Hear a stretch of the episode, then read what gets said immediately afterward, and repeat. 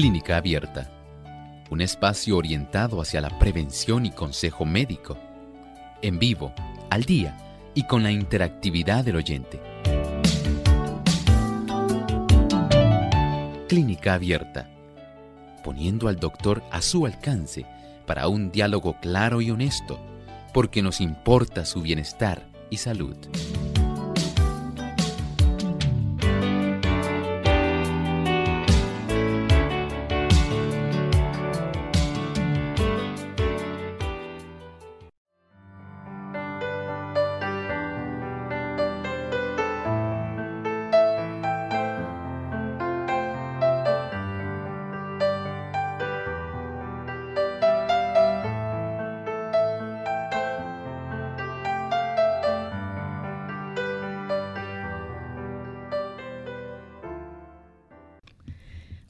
Clínica Abierta vamos a estar hablando acerca de la prueba de alfa 1 antitripsina.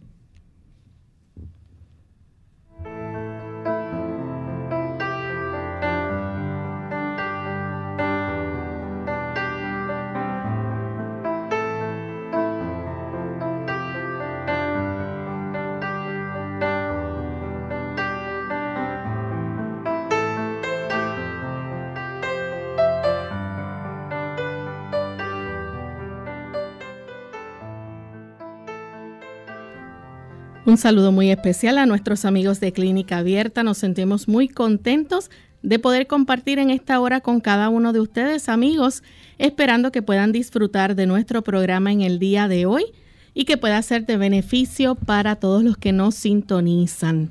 Esperamos también que muchos amigos en el día de hoy puedan disfrutar de nuestro programa de Clínica Abierta.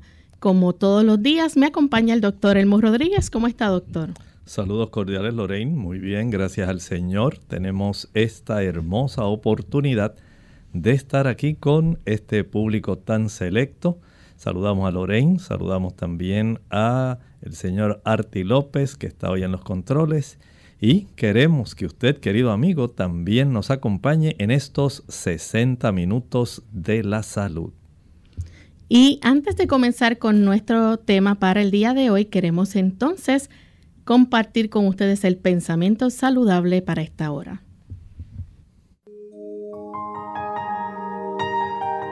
Además de cuidar tu salud física, cuidamos tu salud mental. Este es el pensamiento saludable en clínica abierta.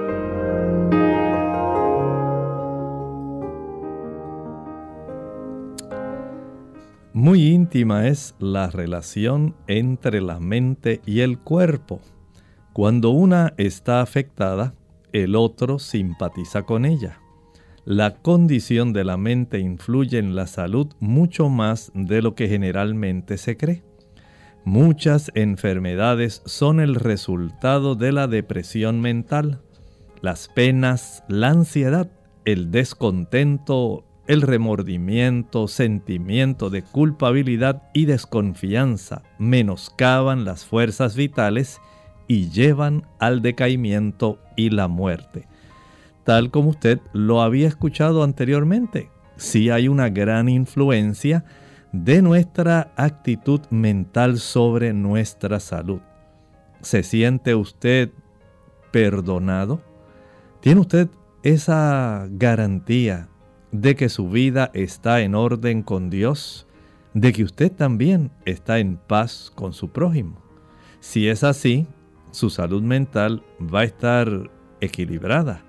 Pero si hay remordimiento, hay rencor, hay tal vez quejas sin números, críticas a granel, y usted lleva una vida sumamente azarosa, lamentablemente va a tener otro tipo de actitud hacia la vida y esto, por cierto, repercute en la salud de nuestro cuerpo.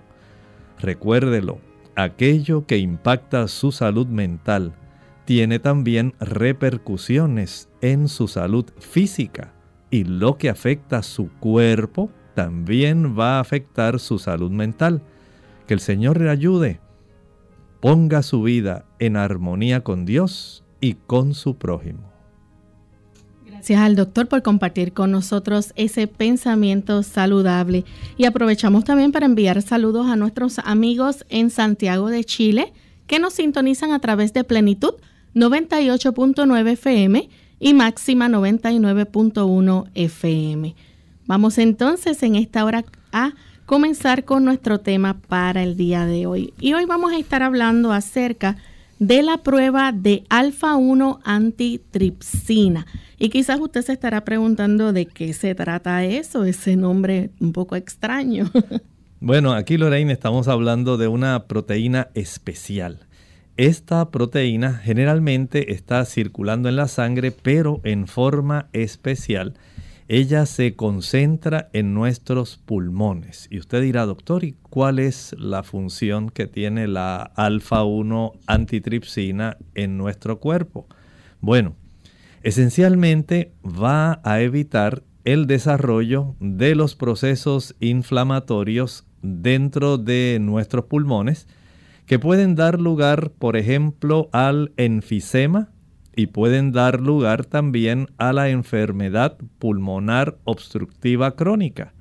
De ahí entonces que sea tan necesario el que nosotros podamos comprender que el nosotros saber en ciertas personas si esta enzima está en realidad muy elevada, si no hay del todo o si está parcialmente disminuida es el propósito del programa de hoy, el que nosotros podamos comprender la importancia que tiene este tipo de químico que Dios ha puesto en nuestros pulmones para que nosotros podamos tener la facilidad, escuche bien, de evitar los procesos inflamatorios dentro de nuestro tejido pulmonar. Bien, doctor, y entonces esta, digamos, alfa-1 antitripsina, ¿qué, la, ¿qué lo produce en nuestro cuerpo?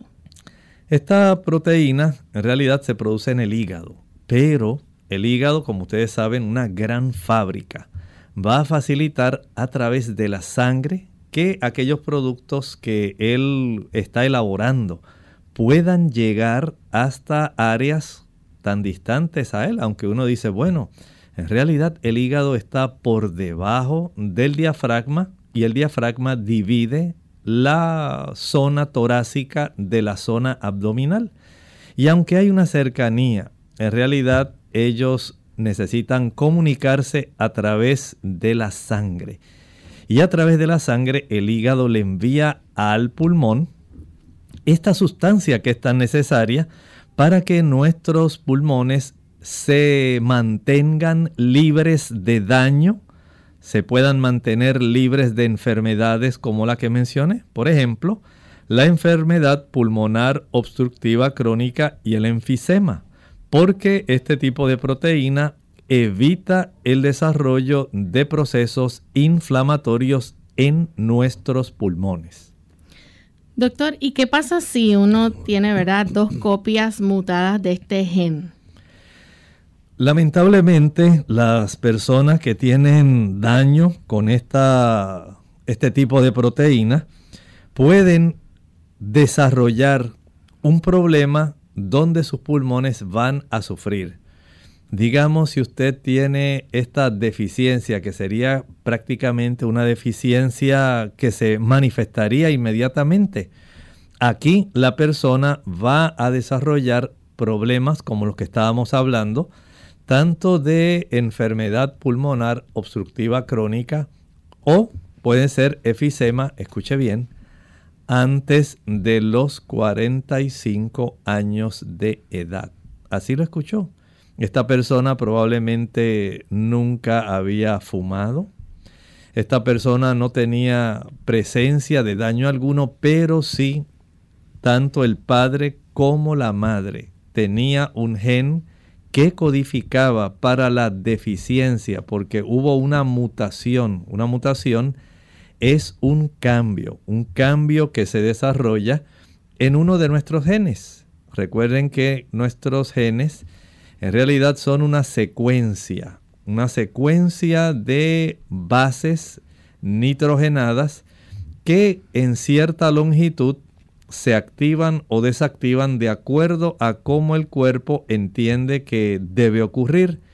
Y cuando en este caso hay una incapacidad por parte de nuestros genes, el gen que se ha heredado por parte materna y el gen que se ha heredado por parte materna, materna y paterna.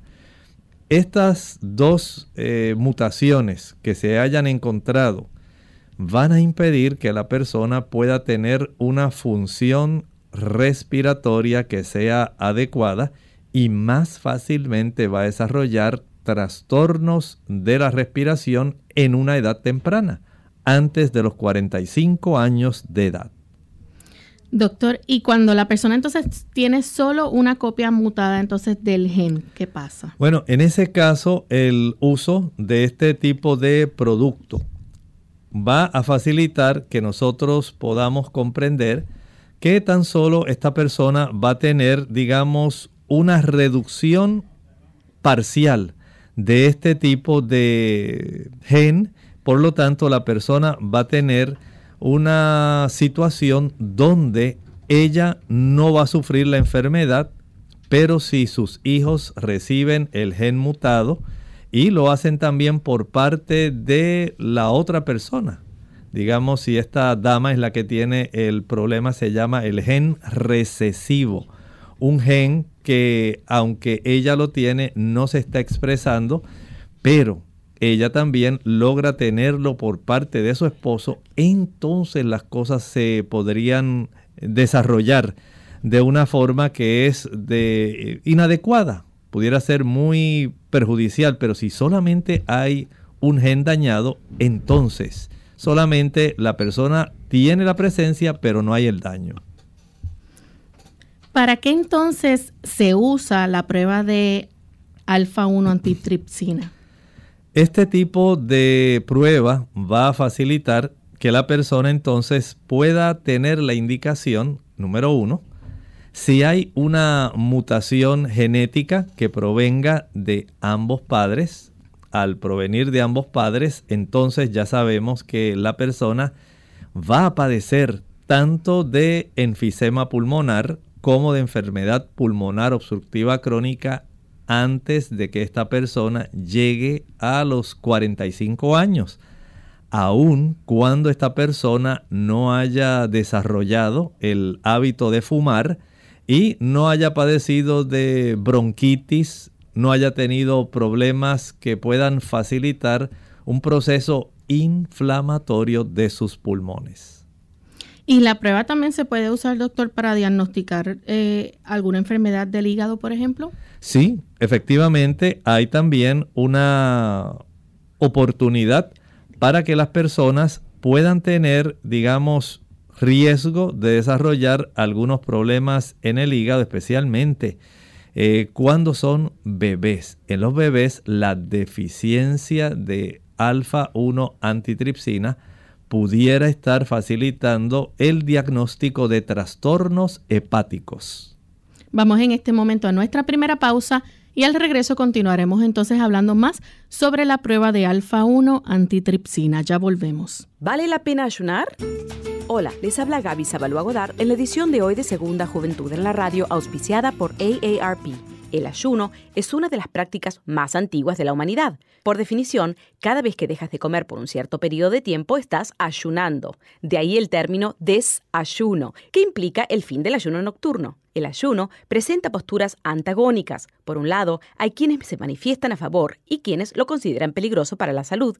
En muchas culturas el ayuno es utilizado como una terapia de limpieza interior y en la actualidad muchos países lo han adoptado como fórmula para bajar de peso. A pesar de que muchos nutricionistas se oponen a su uso, algunos doctores de medicina alternativa lo utilizan con éxito. Cuán frecuentemente ayunes dependerá de tu estado de salud. Los ayunos prolongados no son muy recomendables, mientras los ligeros de un día pueden hacerse con facilidad. Cuando se inicia un ayuno, se debe procurar comer ligero desde días previos. Comienza por eliminar carnes y productos lácteos de tu dieta y así sucesivamente hasta ingerir solo agua. Asimismo, cuando decidas finalizarlo, también debes hacerlo gradualmente. con cuidado de no devorar la comida. Aunque el cuerpo puede sobrevivir sin alimentos mientras se mantenga adecuadamente hidratado, los ayunos siempre deben ser supervisados por un médico. El patrocinio de AARP hace posible nuestro programa. Para más información visite aarpsegundajuventud.org. Aire puro para una salud total. El aire puro y el hábito de respirar correctamente aseguran la suficiente provisión de oxígeno al organismo. Se aconseja ventilar regularmente todas las instalaciones de nuestra casa y dar mantenimiento adecuado a las unidades de aire acondicionado donde funcionen.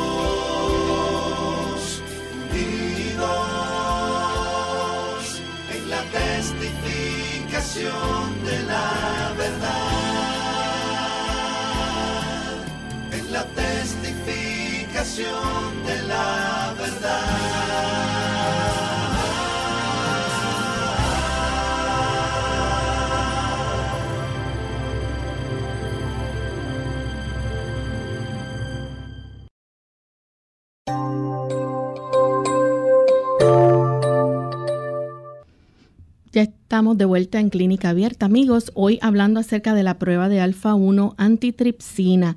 Y antes de la pausa, el doctor nos estaba explicando cómo esta prueba mide la cantidad de alfa 1 antitripsina en la sangre, que es una proteína, ¿verdad?, producida en el hígado. Y también nos estaba hablando de que es producida por genes específicos del cuerpo, ¿verdad?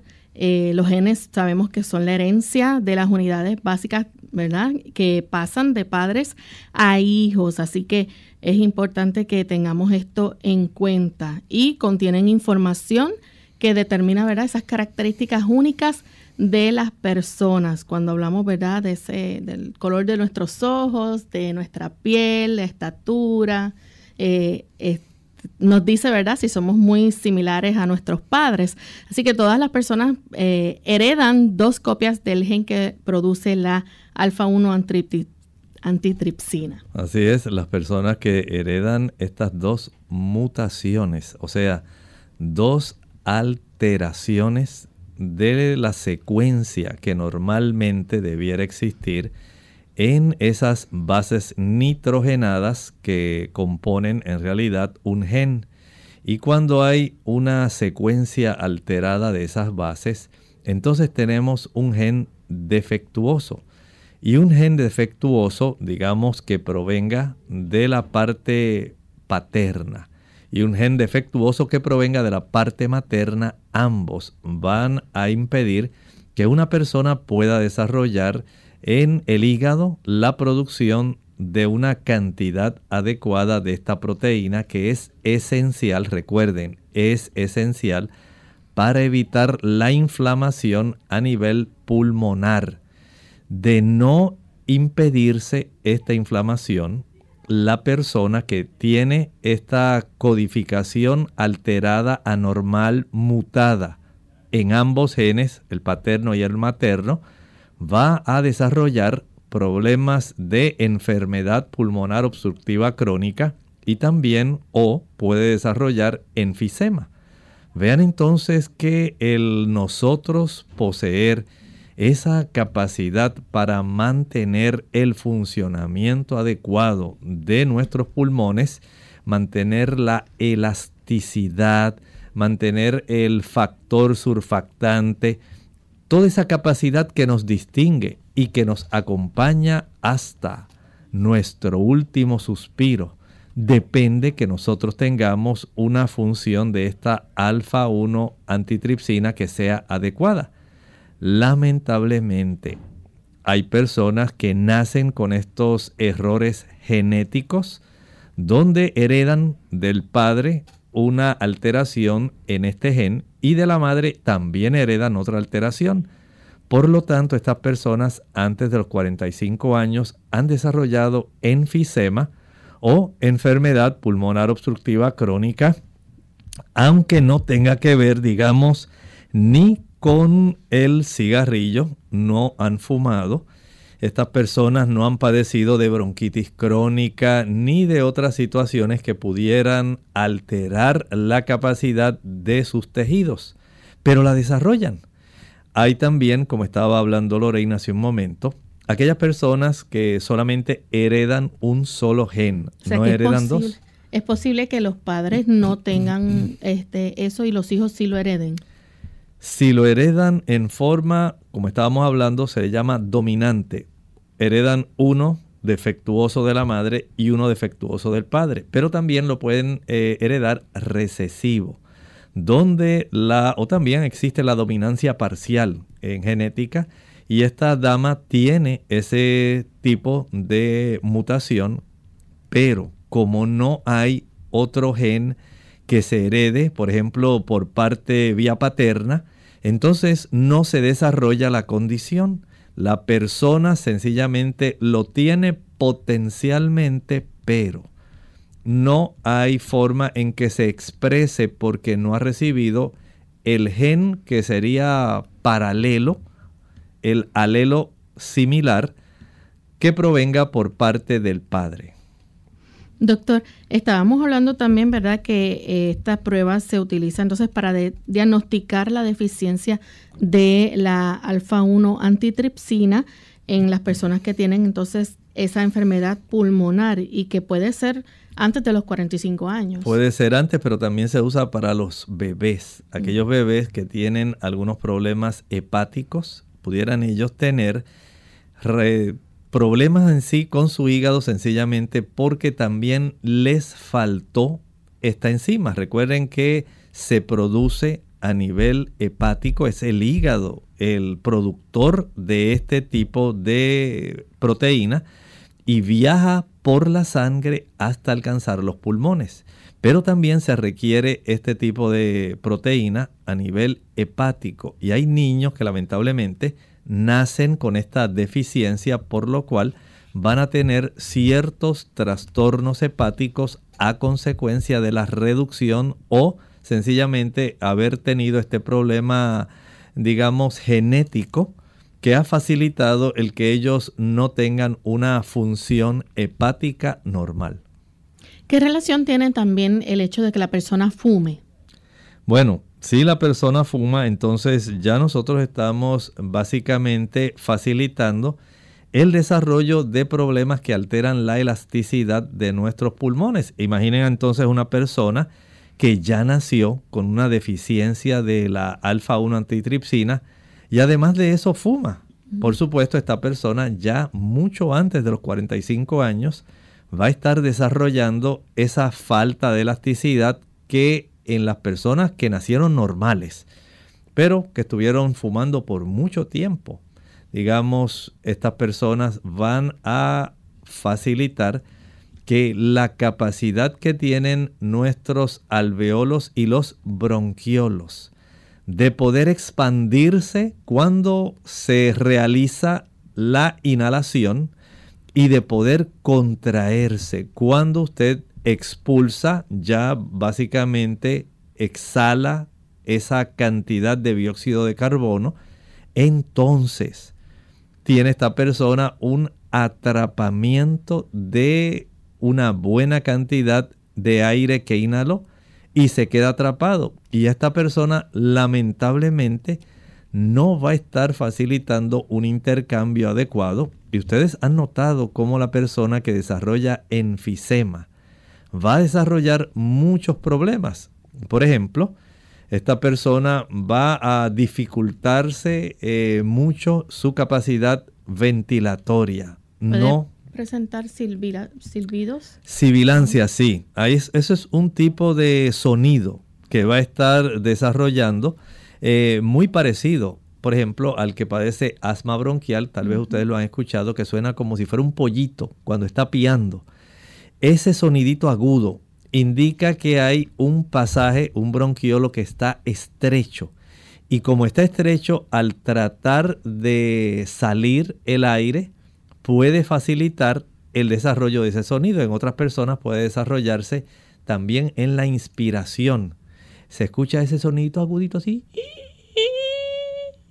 Cuando el médico le pone el estetoscopio en los campos pulmonares, se escucha ese ruidito. Es muy típico del paciente asmático, pero también ocurre en el paciente que ha desarrollado enfisema.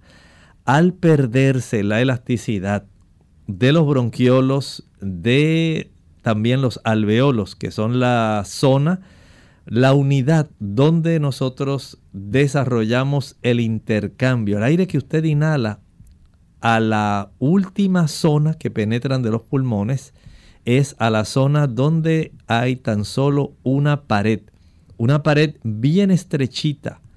Ese es el alveolo y es tan solo del grosor de una célula.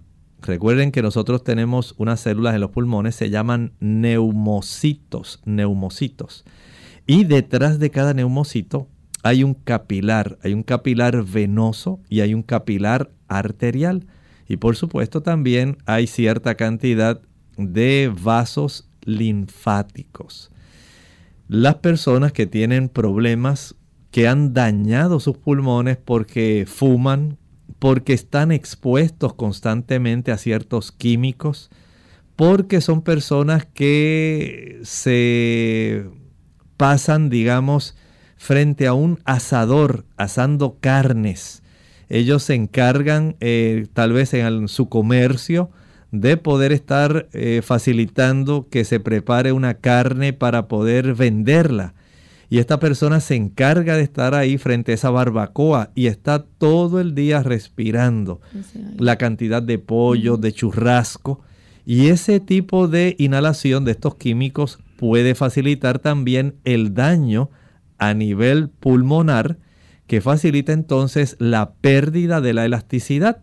Así que esta persona, por herencia, el que tiene la deficiencia de alfa-1 antitripsina, no fumó, pero desarrolla el cambio de daño similar a la persona que fuma, sencillamente porque sus genes estaban defectuosos. Vean lo maravilloso que es el nosotros saber que tenemos unos pulmones que están funcionando y usted tal vez da esto por sentado, lo da por un hecho, dice, ah, todo el mundo respira así, pero todo el mundo no tiene la bendición que usted tiene de respirar normalmente. Mm. Hay personas que ya comienzan a desarrollar estos problemas porque heredaron trastornos genéticos que le facilitan el desarrollo de un problema que a largo plazo va a trastornar su capacidad ventilatoria.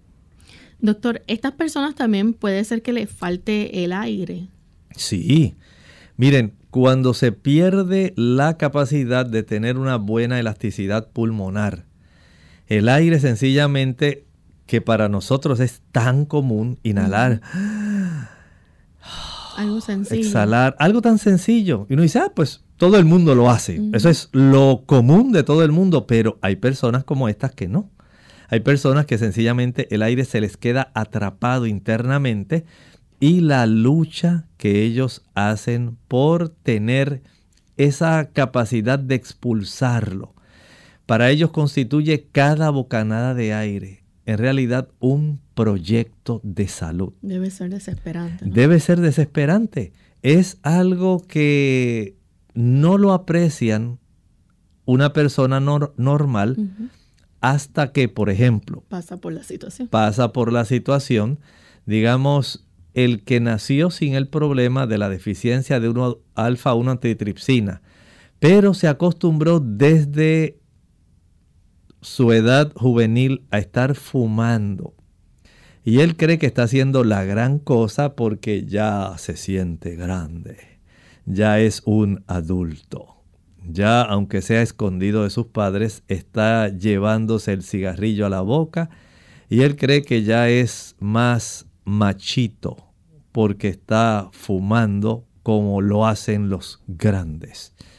Sencillamente el daño que se está produciendo, la semilla que está sembrándose en su cuerpo, poco a poco en el transcurso del tiempo, como muchas condiciones, va a facilitar que esta persona vaya dañando esa capacidad ventilatoria y cuando la persona desarrolla enfisema y comienza a desarrollar esta falta de aire, estas sibilancias y se da cuenta que ya sus pulmones no le responden como le respondían cuando él no tenía el daño. Ahora entonces este paciente comienza a darse cuenta del daño que se han producido en sus pulmones. Vamos a hacer nuestra segunda y última pausa y al regreso vamos a seguir hablando sobre otras señales o síntomas que presenta una vez, ¿verdad? Esta prueba de antitripsina eh, es diagnosticada, esta, esta situación en el ser humano y otras señales que se pueden presentar. Así que ya volvemos.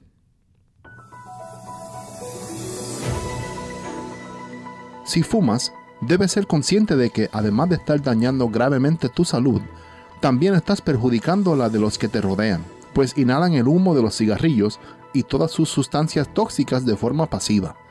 Dejar de fumar es siempre una buena decisión para tu salud y la de los tuyos. ¿Sabías que, tras 20 minutos sin fumar, disminuye la presión arterial? Después de 12 horas, el monóxido de carbono en sangre alcanza un nivel normal a los tres meses mejora la circulación de la sangre y la capacidad pulmonar. A los nueve meses disminuye el riesgo de infecciones, la sensación de falta de aire y la tos. Al año, el riesgo de enfermedad coronaria se reduce a la mitad. A los cinco años, el riesgo de cáncer de cuello y de accidente cerebrovascular es igual que el de las personas no fumadoras, y el riesgo de cáncer de garganta, esófago, boca y vejiga disminuye a la mitad. A los 10 años el riesgo de cáncer de pulmón disminuye a la mitad y a los 15 años el riesgo de enfermedad del corazón es parecido al de un no fumador.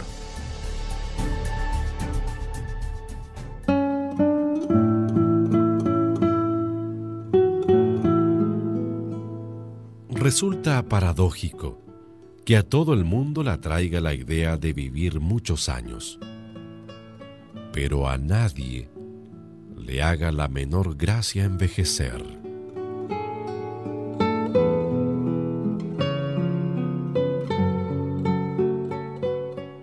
La halitosis o mal aliento.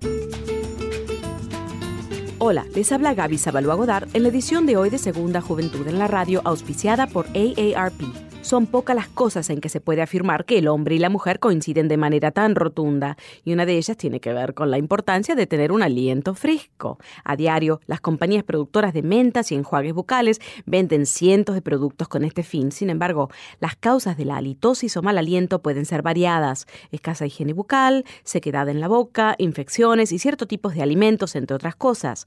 A pesar de que ciertas enfermedades también pueden ser la causa de esto, comúnmente el origen está en la boca y la forma de corregirlo al alcance de la mano. Básicamente, el cepillado adecuado de dientes y lengua sumado al uso del hilo dental pueden ser suficiente. Si el problema persiste, nuestro dentista puede especificar el tratamiento más adecuado. Otro factor no médico del mal aliento puede desviarse de ciertos alimentos que consumimos como el ajo, la cebolla, que son absorbidos por la corriente sanguínea, transferidos a los pulmones y posteriormente exhalados. En estos casos, hasta que el alimento no sea eliminado por el cuerpo, la posibilidad de que afecte nuestro aliento está presente. La sequedad bucal también contribuye frecuentemente con este problema, así como el tabaco y la limpieza inadecuada de la dentadura postiza. El patrocinio de AARP hace posible nuestro programa. Para más información, visite www.aarpsegundajuventud.org.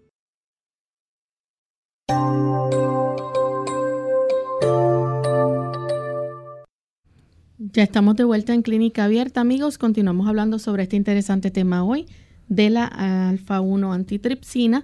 Y justo antes de la pausa, el doctor nos estaba compartiendo, ¿verdad?, cómo la persona que tiene esta condición o está en esta situación va a tener sibilancias, falta de aire, se le va a hacer bastante eh, difícil, algo como lo es tan sencillo, ¿verdad?, respirar. Y también puede presentar lo que es la tos crónica. Así es, es típico en las personas, por ejemplo, aquel paciente que por ser fumador ha desarrollado enfisema, el vecino sabe, ah, ah, ya se levantó don Juan, la tos típica del enfisematoso.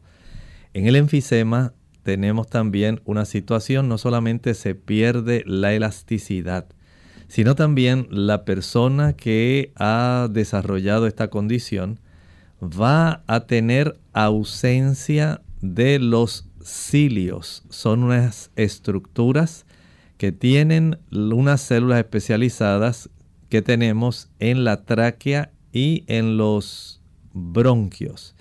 Y estas células tienen un movimiento ondulante de tal forma que ocurre, digamos, cuando usted mira, por ejemplo, si ha visto cómo caminan los cien pies.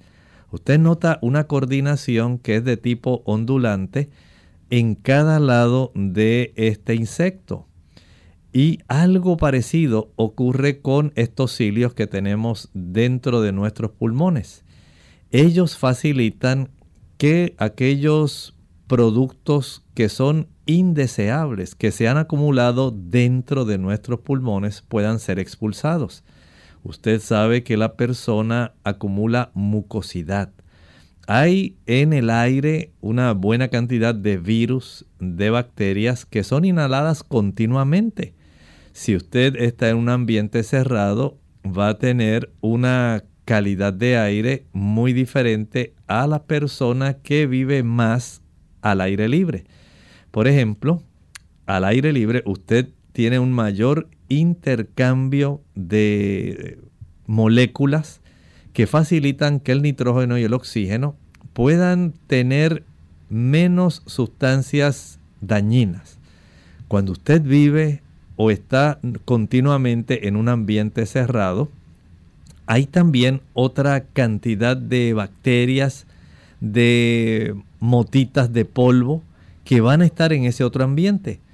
Y al usted inhalar muchas de estas sustancias, tanto patógenos, virus, bacterias, hongos, como también, eh, digamos, basuritas que están flotando en el aire, van a ser inhaladas, introducidas en nuestros pulmones y gracias a la coordinación que tienen estas, estas estructuras que se llaman cilios, se facilita el que haya un movimiento como si fuera una escalera eléctrica. Si usted ha ido a algún centro comercial con escaleras eléctricas, sabe que usted apenas se para en el escalón inferior y según esa escalera se va moviendo, usted asciende.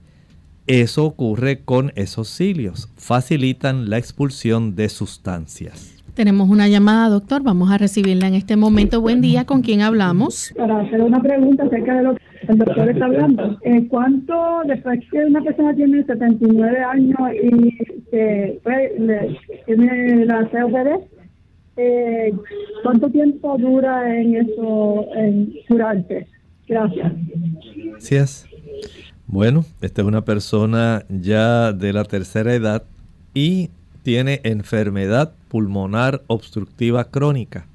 Mire, el desarrollo o el desenlace del daño puede ser variable en las personas. Hay personas que recibieron una buena carga genética, personas cuyos padres le dieron una buena herencia desde el punto de vista genético y eso le facilita a estas personas que aun cuando tienen un daño, estas personas van adelantando en la vida y va desarrollándose el daño, pero en muchas de estas personas lo hace de una manera lenta respecto a otros que los padres probablemente no se alimentaban con la calidad del alimento, por ejemplo, de la persona que usted me está refiriendo. El estilo de vida era diferente, y esta persona probablemente vivió en una época donde no había una cantidad de aire contaminado como existe ahora mismo. O esta persona vivió más bien en un ambiente campestre, muy diferente. Así que esta persona, aunque desarrolló la enfermedad pulmonar obstructiva crónica, tiene ese beneficio probablemente de haber recibido una herencia muy adecuada para sus tejidos pulmonares y a la misma vez el lugar donde vivió. De esta forma, esta persona puede durar, digamos, tal vez mucho más que una persona que no vive en un ambiente campestre.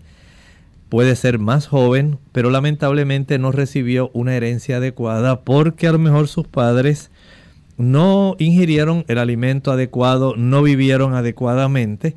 O sea que hay una serie de variables que nosotros no podemos eh, controlar y no podemos especificar que esta va a durar cuatro años, el otro cinco años es muy difícil. Tendría usted que eh, tener en su hogar, digamos, un oxímetro para saber cómo está la cantidad de oxígeno que la persona maneja adecuadamente cada día.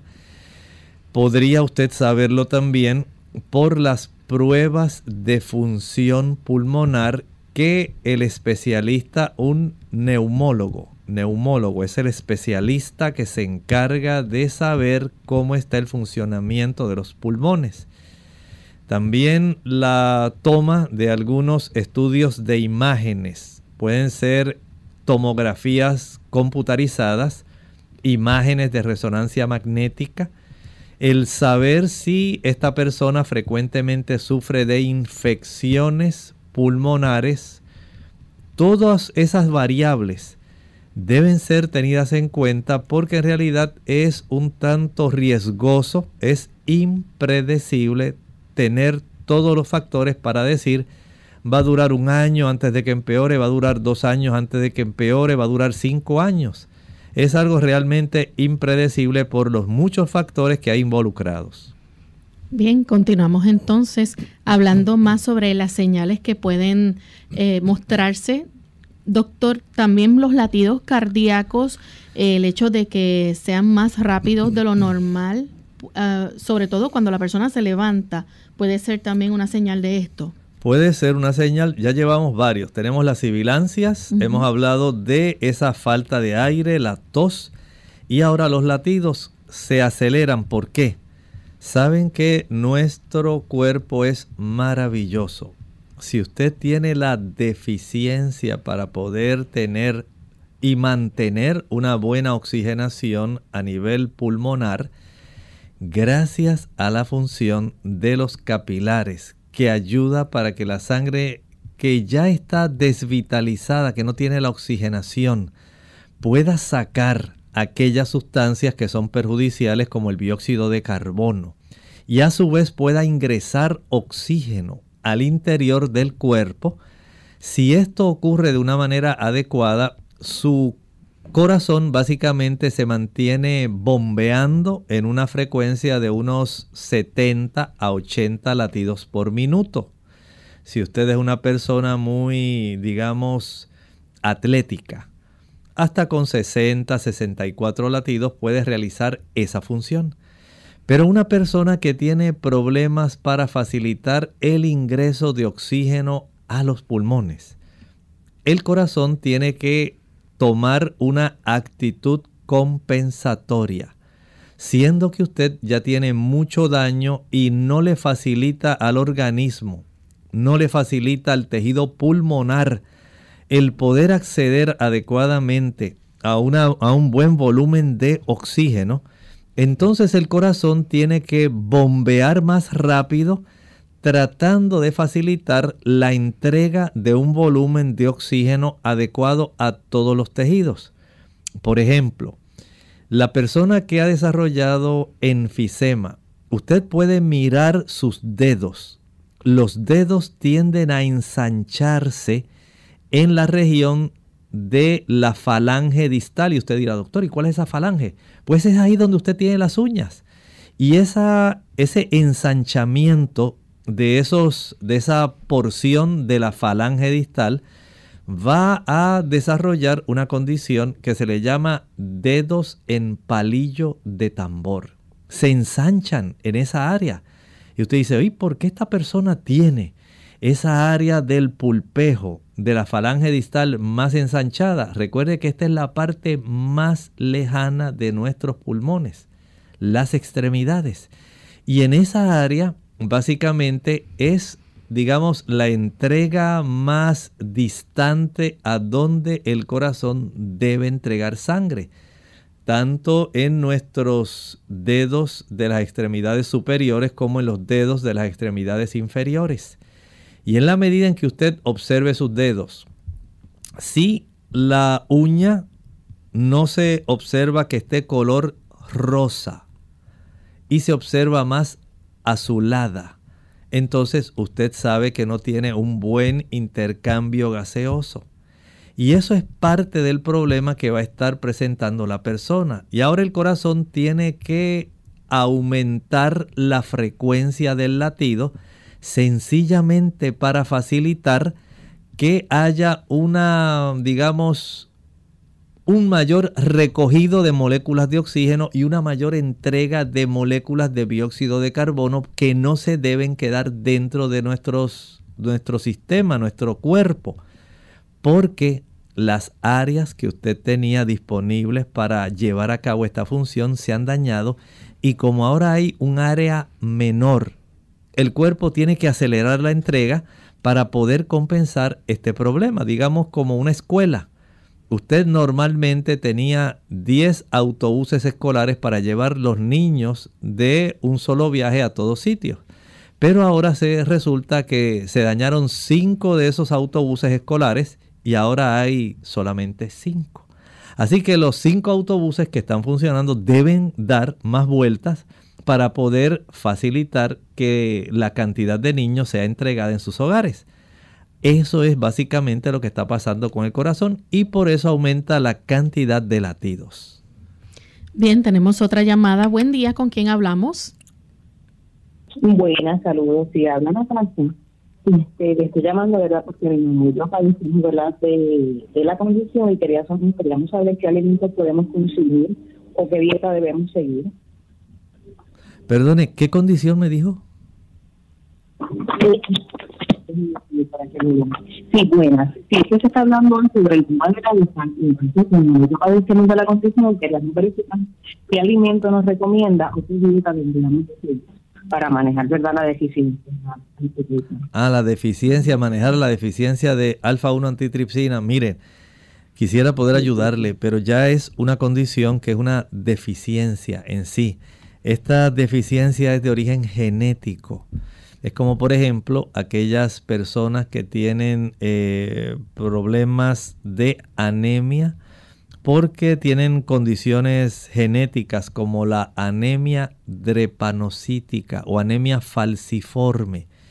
Básicamente estas personas lo que pueden hacer es tratar de conservar un nivel de hemoglobina que esté más o menos ahí entre 11.5 gramos, 12, se mantiene realmente bastante bien, pero nunca va a llegar a tener como muchas personas 13, eh, 14, porque ya tiene un defecto donde genéticamente hubo una sustitución de un aminoácido por otro y no hay la oportunidad de tener la función de la hemoglobina como todas las personas.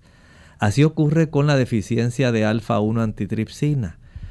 Hay una deficiencia de este tipo de producto, eh, de esta proteína, no porque usted no coma adecuadamente. Sencillamente tenemos una situación donde genéticamente no hay la posibilidad de que usted tenga una vida que sea igual a los demás o que usted al comer un producto eso pueda mejorar. Ahora, sí puede mejorar desde otro ángulo. Si usted, por ejemplo, impide el consumo de aquellos productos que producen mucha mucosidad. Recuerdan que hace un momento estaba hablando de los cilios. Los cilios que normalmente deben mover mucosidad desde el interior de los pulmones, igual que la mucosidad con basuritas que usted inhala, debe ascender hasta la zona de la garganta para usted expectorarla en el esputo. Eso salió de adentro. La persona que tiene este problema de pérdida de la elasticidad, como ocurre en el caso del paciente que tiene enfisema, esta persona debe comprender que no debe estar consumiendo aquellos productos que le van a producir una mayor cantidad de mucosidad pulmonar Por ejemplo, la leche, consumo de leche de vaca produce mucha mucosidad a nivel pulmonar. El consumo de mantequilla, el consumo de queso. Hay personas que este tipo de productos, la leche y sus derivados, facilitan un aumento en estas mucosidades y secreciones que si usted no tiene la forma de tener esa escalerita facilitando el que automáticamente saque esas mucosidades con esas basuritas de adentro hacia afuera, la persona poco a poco se va asfixiando. Esas mismas mucosidades se retienen, se conservan y lo más triste, impiden que haya una disponibilidad de espacio adecuado para que la persona pueda mantener una buena ventilación. Doctor, sabemos que hay medidas que pueden tomar, ¿verdad? Las personas que tienen esto para reducir ese riesgo de enfermedad también. Y rapidito antes de finalizar, si quiere compartirlas entonces con nosotros en el minuto que nos queda. Sencillamente esta persona tendría que tener la oportunidad de practicarse las pruebas, pruebas que son muy adecuadas como por ejemplo esta que estamos discutiendo hoy, la prueba de alfa 1 antitripsina. De esta manera la persona sabe si tiene esta condición que le está afectando ya antes de los 45, está desarrollando sin motivo aparente eh, una condición de enfisema, asma, eh, bronquitis crónica. Y hay que revisar si hay alguna deficiencia de esto porque sencillamente la persona bien vale la pena saber que está normal. Una prueba normal de esto debe ser entre 20 y 53 micromoles por litro. Bien, pues gracias doctor por compartir con nosotros este interesante tema. A ustedes amigos por haber estado en sintonía. Queremos invitarles a que mañana nuevamente nos acompañen en este, esta edición de Clínica Abierta, ya que ustedes pueden hacer su pregunta en el día de mañana y podremos entonces con mucho gusto contestar sus consultas. Así que para finalizar vamos a dejar con ustedes este pensamiento bíblico. En el libro de Apocalipsis, en el capítulo 8 estábamos viendo que el versículo 5, el ángel tomó el incensario, lo llenó del fuego del altar. Recuerden que en el altar del incienso, ahí es donde el sacerdote básicamente diariamente estaba presentando este tipo de procedimiento que indica la obra que se hace continuamente en el santuario celestial donde nuestras oraciones ascienden, pero es en virtud de la justicia de Cristo y de sus méritos, como estas oraciones pueden convertirse en un olor fragante al Señor que pueda ser aceptado y contestado. Qué maravilloso es nuestro Salvador, nuestro Señor Jesucristo, si no fuera por Él. Nuestras oraciones no podrían ser escuchadas, serían sumamente imperfectas para que Dios las pudiera recibir, pero a través de los méritos de Cristo, alabado sea su nombre, tenemos oportunidad de que nuestras oraciones, las suyas y las mías, puedan ser contestadas. Gracias al doctor por haber compartido con nosotros el pensamiento bíblico, a ustedes amigos por habernos acompañado y será entonces hasta el día de mañana a la misma hora donde estaremos entonces en nuestra edición de consultas. Con mucho cariño compartieron el doctor Elmo Rodríguez Sosa y Lorraine Vázquez. Hasta la próxima.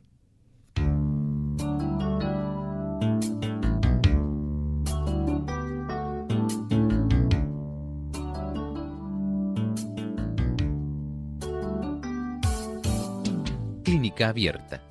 No es nuestra intención sustituir el diagnóstico médico antes de poner en práctica cualquier consejo brindado en este programa, usted debe consultar con su médico. Hasta la próxima.